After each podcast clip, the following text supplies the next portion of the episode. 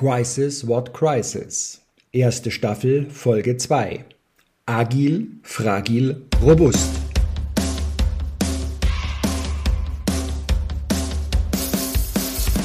Herzlich willkommen bei Crisis What Crisis, dem Leadership Talk mit Uwe Dotzlaff und Manfred Stockmann.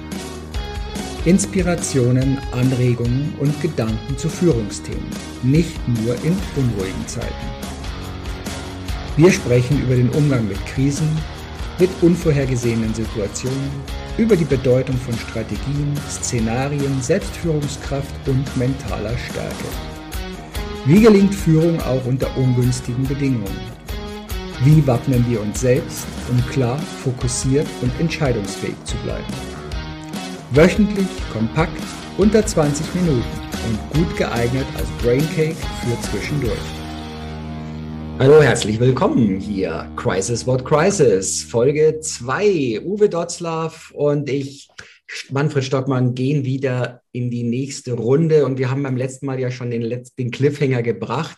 Es geht um das Thema fragil, agil. Und was hatten wir noch, Uwe? Robust. Robust. Robust, wow, agil in einer fragilen Welt. Ja? Sind ja, ja eigentlich Widersprüche oder Gegensätze. Wie kann etwas robust sein, soll auf der anderen Seite gleich so beweglich sein? Ne? Ja, das sind die drei Fragen, die wir uns jetzt im Augenblick ja massiv in der Arbeitswelt stellen müssen eigentlich. Was ist eigentlich, äh, viele Menschen verharren jetzt in dieser, in dieser Frage danach, nach, äh, ist jetzt alles fragil, ist jetzt alles zerbrechlich, äh, wird jetzt alles unsicher, wo kriegen wir Unsicherheit abgebaut, was ist alles instabil, was erzeugt Ängste bei uns, sind wir unendlich verletzbar, sind wir noch Herr des Verfahrens. Das, was wir letzten, in, dem, in der letzten Folge schon ganz kurz mal angetriggert haben, einfach zu sagen, ist unsere Welt wirklich so fragil oder können wir in dieser Welt, die sich was massiv und schnell verändert, noch Herr des Verfahrens bleiben? Mhm. Und dann äh, können wir einfach mal, müssen wir uns die Frage stellen, ähm, was ist an sich in unserem Unternehmen, in unseren Verfahren, in unserer Herangehensweise, in meinem persönlichen Leben, auf unseren Märkten, im Team, bei unseren Lieferanten, äh, was ist eigentlich robust? Mhm. Was ist fest? Ein ähm, zuverlässig und funktio funktional. Mhm. Worauf kann ich mich verlassen? Und wir beide sind ja nun sehr unterwegs, nicht in der betriebswirtschaftlichen Beratung, sondern sehr, sehr stark in dem Bereich Führung von Menschen, Organisationen und Prozesse. Und da sage ich einfach, wenn ich mich auf diese Dinge, die gerade daraus, da draußen in der Welt nicht vorbereitet habe, dann werde ich sehr wenige Dinge finden, die in meinem Unternehmen robust sind. Mhm. Und das Robusteste muss das Team sein. Äh, mhm. geht das Team schnell von Bord oder bleibt die Besatzung an Bord? Ja, auch wenn die Lage nicht gerade günstig ist, auch wenn wir gerade vielleicht in schwere See kommen, auch wenn wir manchmal nicht schnelle Antworten haben. Mhm. Ja, wir werden vielleicht nachher am Ende dieses Teils ähm, ein bisschen über Eskalationsstufen sprechen und da auch dazu kommen, wie Informationsmanagement aussieht. Aber gerade diese Pro Robustheit, ähm, alleine die Frage, was ist unser Produkt im mhm. Augenblick? Ja, was ist an unserem Produkt robust? Mhm. Ja, das ist eine Frage, die wir in vielen Unternehmen im Augenblick ungeheuer intensiv diskutieren müssen, weil sich Produkte an den Märkten verändern. Ja. Weil wir plötzlich keine Lieferstränge mehr haben, weil wir plötzlich, ja, ich habe ein Unternehmen, in dem haben wir gestern erfahren, dass die gesamte Produktion umgestellt werden muss ähm, auf Bauteile, die am Weltmarkt noch verfügbar sind. Mhm. Das muss man den Menschen wieder erklären. Die Maschine läuft doch, das ist eine tolle Maschine, die ist Weltmarktführer, aber sie kann so nicht weitergebaut werden, weil die Teile nicht mehr verfügbar sind. Mhm. Das kann man bei jedem kleinen Fahrrad sehen. Äh, jeder sollte mal probieren, bei seinem neuen E-Bike das Tretlager wechseln zu lassen. Da wird er sehen, er kann keine Komponenten kaufen. Ja? Das ist vielleicht, bevor ich zur Agilität komme, Manfred, vielleicht dein Kommentar. Ja, du weißt ja und manche vielleicht, die dem Ganzen folgen, dass ich mich jetzt über viele, viele Jahre auch so mit den fernöstlichen Weisheiten beschäftigt habe, unter anderem den Philosophien und der Vorgehensweise und wie haben sich die Shaolin organisiert. Ja, auch eine spannende Geschichte. Wie kann ich Mönch sein, trotzdem sehr kampfstark? Wie ein Spruch oder ein Leitsatz davon finde ich immer so toll, weil das gerade damit zu tun hat, dieses, ich bin immer am Kämpfen. Und die haben gesagt, du musst nicht kämpfen, um zu siegen. Die Kraft in dir verändert alles. Und diese Kraft ist genau dieses Synonym auch der Part für Robustheit. Also wie gut bin ich aufgestellt, mein Prozess, mein Produkt, aber auch mich selbst als Führungskraft und wie du sagst, als Team, wo stehe ich da? Wodurch lassen wir uns schnell aus dem Gleichgewicht bringen? Und wenn das so ist, wie schnell kommen wir in dieses Gleichgewicht der Handlungsfähigkeit wieder zurück? Wie lange robust, nicht robust wäre für mich dieses Thema, man lamentiert lange an Fehlern, beklagt die Situation und verwendet unheimlich viel Energie darauf, ja, etwas, das passiert ist, zu zerreden, anstatt nach vorne zu schauen, mit was habe ich und wie kann ich daraus wieder etwas bauen, wie kann ich es gestalten. Ja, das also ist, glaube ich. Dieses ja, weiche, ja. Du brauchst diese Bewegung, ein Baum, der einem harten Sturm ausgesetzt ist, ist nur dann robust, wenn er sich in diesem Sturm wiegen kann. Ja. In dem Moment, wo er zu starr ist, wird er irgendwann brechen. Und das ist ein also wunderbares Beispiel. Nicht Starrheit und Festhalten mit allen Mitteln, sondern ja. Robustheit hat auch was mit Flexibilität, darum sind wir, wie du sagst, Agilität. Und was ist fragil? Also wo ist diese Grenze dazu? Was darf sein? Was darf auch mal wegbrechen? Ja, es fällt ja sehr viel weg. Und mir gefällt ein, ein Beispiel sehr schön mit dem Baum. Und jetzt stellen wir diesen Baum in einen Wald. Ja, und äh, wenn wir jetzt über das Team sprechen, äh, so ein Wald, wir haben das gesehen bei den extremen Witterungsverhältnissen in den letzten Monaten, überall, gestern wieder bei euch in Bayern ja ganz massiv. Wie stark ist so ein Baum? Ja, und kann ein Baum in einem Wald besser überleben? Ja, er kann. Und selbst wenn ein Baum angeschlagen ist, weiß man inzwischen heute, ähm, wir beide sind ja in Asien einigermaßen unterwegs gewesen oder auch noch unterwegs und in anderen Kontinenten, dass Bäume eine, in der Philosophie eine ganz andere Rolle spielen und auch der der Wald eine andere Rolle spielt. Und dieses Bild vom Wald einfach zu sagen, äh, zusammen sind wir stärker und wir unterstützen der, der jetzt auch in Gefahr steht, vielleicht nicht mehr gerade stehen zu können, aber der wird mit den Dingen, die er fürs Leben braucht, versorgt. Da erzeuge ich dann wirklich Robustheit, einfach auch Stärke ohne kämpfen zu müssen, weil ich immer wieder jemanden neben mir habe, der sich auch um mich kümmert. Mhm. Und das ist vielleicht ein bisschen weit philosophisch, aber es ist der wahnsinnig schöne Übergang zur Agilität. Ne? Mhm. Nicht zu sagen, ja, äh, wir, wir benutzen das ja fast inflationär, das Wort der Agilität in, in, unserer Gesellschaft im Augenblick.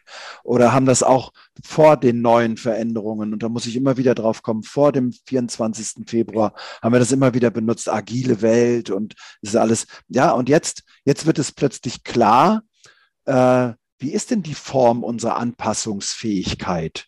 Ja, und das ist Agilität. Wie kann ich mich jetzt an die neuen Bedingungen, die da passieren, da, da draußen in der Welt anpassen? Und nicht einfach nur assimilieren und äh, einfach nur reagieren, sondern wirklich aktiv arbeiten. Ja, in der Organisation initiativ zu sein mhm. oder in der Organisation flexibel zu sein. Ja, die Kanzlerin hat zu Beginn von Corona mal gesagt, wir leben in der Lage. Und dann haben alle gesagt, wir wollen aber eine Perspektive. Und da hat sie gesagt, boah, das ist ganz schön schwierig mit der Perspektive.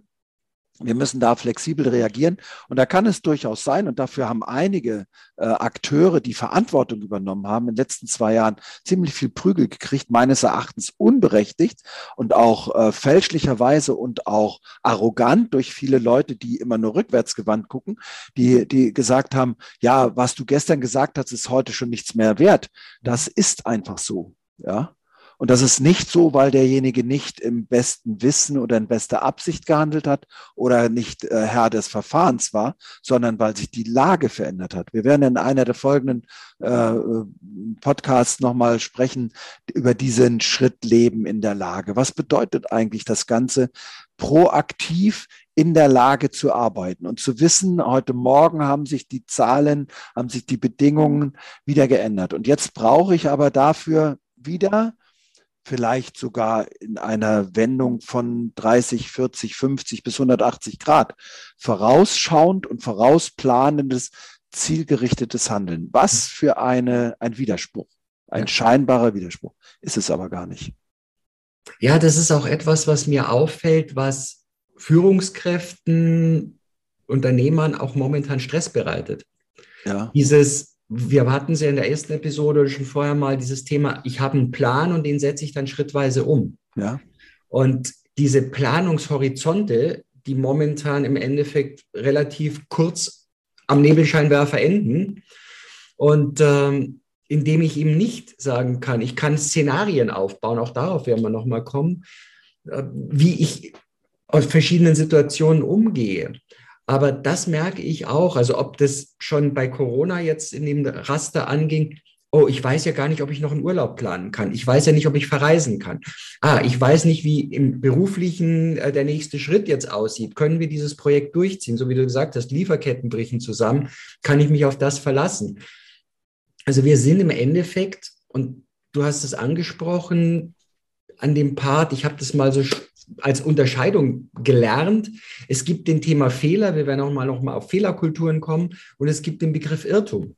Ja. Ein Fehler war dort so definiert, ein Fehler ist etwas, es, man weiß es besser, es ist klar, wie es richtig sein soll und man verstößt dagegen. Dann ist es ein Fehler. Wenn ich noch keine Erfahrungswerte habe, wenn ich noch nicht weiß, was überhaupt sein kann, was sein wird, was funktioniert, wenn, dann irre ich mich nach vorne. Also ja. dann rede ich von einem Irrtum. So, da kann ich dann rückwirkend, und du hattest das angesprochen, dann wird dann zurückgeschaut, dann wird gesagt, da habt ihr aber Fehler gemacht. Nein, das war ein Irrtum, weil ich es nicht besser wusste, weil nichts da war, belastbar, auf das ich die neue Entscheidung treffen konnte. Und wenn ich dem den Ganzen einen Fehler unterstellen würde, heißen, er hätte es besser wissen müssen, weil die Faktenlage so klar war, dass die Entscheidung die falsche war. Also ja. das ist auch das Wichtige hier für mich immer in der Unterscheidung. Und du hast es gesagt, auch um den Druck rauszunehmen. Du kannst heute in bestimmte Dinge, du kannst dich nur vorwärts irren. Du kannst es ausprobieren, geht es, geht es nicht. Und das funktioniert halt nicht mehr mit eineinhalb Jahresplänen, sondern das heißt, ein, zwei Schritte, Reaktion abwarten, rück anpassen, neu gehen und dann sind wir beim Thema Agilität. Ne? Aber das basiert natürlich auch auf eingeübten und auch vorhandenen Ritualen oder auf eingeübten oder vorhandenen Werten, die gelebt werden müssen im, im Unternehmen. Ich reduziere das jetzt mal auf das kleinste Unternehmen. Das kleinste Unternehmen, in dem wir arbeiten, ist eine kleine Zahnarztpraxis. Mhm. Und die ist genauso äh, mit vier Mitarbeitern. Ja. Und äh, das ist genauso äh, eingespannt in die Situation, die da draußen gerade passiert, wie das größte Unternehmen, äh, für das ich zurzeit jedenfalls arbeite. Das hat 380.000 Mitarbeiter. Ja? Und die Führungskräfte stehen alle vor der gleichen Herausforderung, nämlich äh, das, was du sagst, äh, agieren, um notwendige Veränderungen einzuführen. Und dann dabei aber auch die Menschen in dieser fast täglichen Veränderung wieder mitzunehmen. Ja, machen wir morgen auf, welche Hygienebestimmungen gelten denn?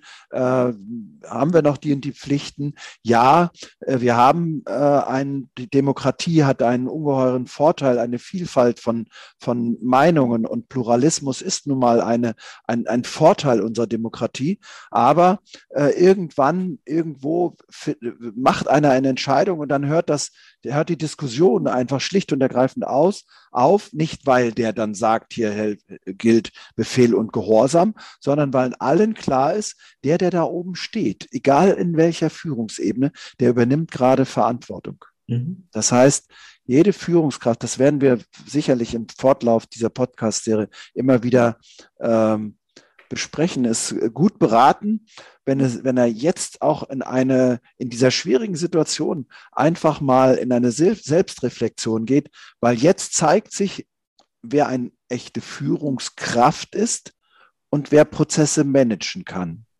Beides ist notwendig, aber es ist ein gehöriger Unterschied. Und wir, wir müssen diesen Unterschied einfach mal rausarbeiten. Das werden wir sicherlich in einer der nächsten Folgen dann auch noch tun. Mhm. Ich würde noch ganz gern so zum Abschluss, so in den letzten zweieinhalb, drei Minuten, nochmal auf das Thema Eskalationsprozesse, ja. dass du es mal ansprichst, selbst wenn wir es vielleicht beim nächsten Mal nochmal vertiefen erst. Diese Eskalation äh, ist ja für uns so eine Geschichte, 360 Grad, sagen wir, überall eskaliert ist. Und ich gehe mhm. jetzt mal ganz stark, also es ist ganz klar, äh, zum einen natürlich bei unseren Mitarbeitern, Mitarbeiterinnen. Äh, natürlich am Markt, ja? natürlich in unserem Produkt, natürlich im räumlichen Umfeld. Äh, also in allen Bereichen äh, eskalieren ja im Augenblick, im Augenblick Dinge. Ich reduziere das mal jetzt im Augenblick zumindest. Vielleicht haben wir später noch mal Zeit darauf, aber äh, auf die Mitarbeiter und Mitarbeiterinnen. Das erste, äh, die erste es äh, Eskalationsstufe, die meist entsteht, ist die, dass wir Mitarbeitern, obwohl wir die Antwort auch noch nicht abschließen müssen und auch noch nicht tausendmal geprüft und gecheckt und äh, ausprobiert und in, in Kleinstprojekten äh, bearbeitet haben, dass wir ihnen keine Antworten geben können. Mhm. Das heißt, das Erste, was, was ganz, ganz wichtig sein wird, ist wirklich Informationsmanagement zu leben. Also in einem unserer Podcasts werden wir über Informationsmanagement, über Besprechungskultur und Prioritäten sprechen. Aber keine Antworten zu geben, ich muss eine Antwort haben. Ein Kapitän auf einem Schiff, der nicht sagen kann, in welchem Kurs wir jetzt steuern, der ist fehl am Platze. Mhm. Wenn, wenn der Kapitän das erste Mal Unsicherheit zeigt auf der Brücke, dann wird, wird seine Besatzung unsicher.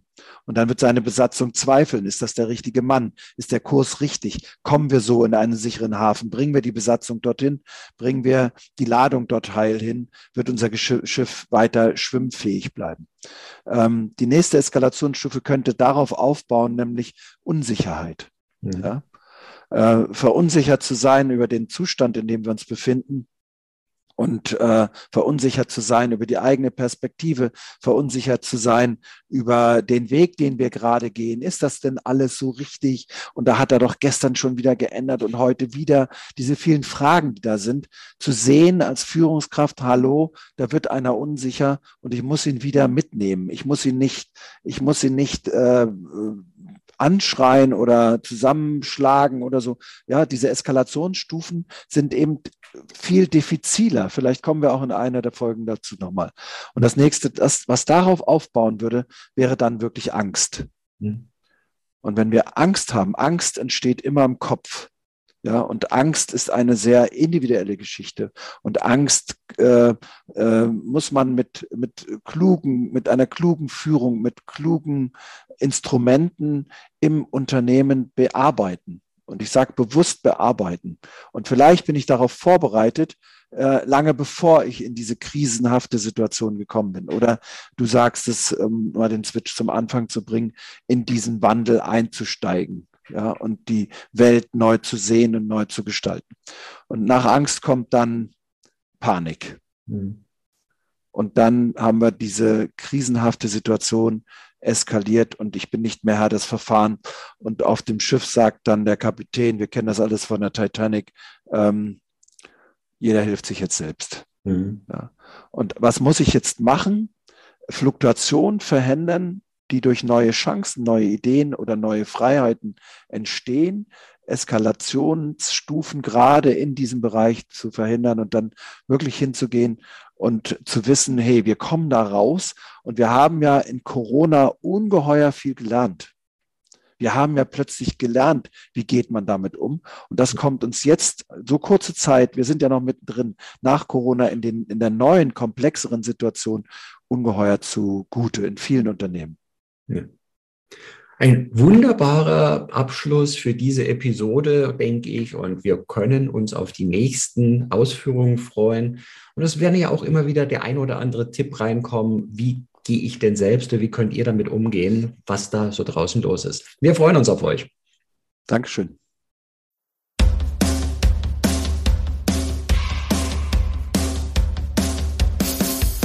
Danke fürs Dabeisein. Weitere Infos und Links findest du in den Show Notes. Natürlich freuen wir uns über ein Like, abonniere den Podcast oder Kanal und aktiviere die Glocke, um keine Folge zu verpassen. Bis zum nächsten Mal.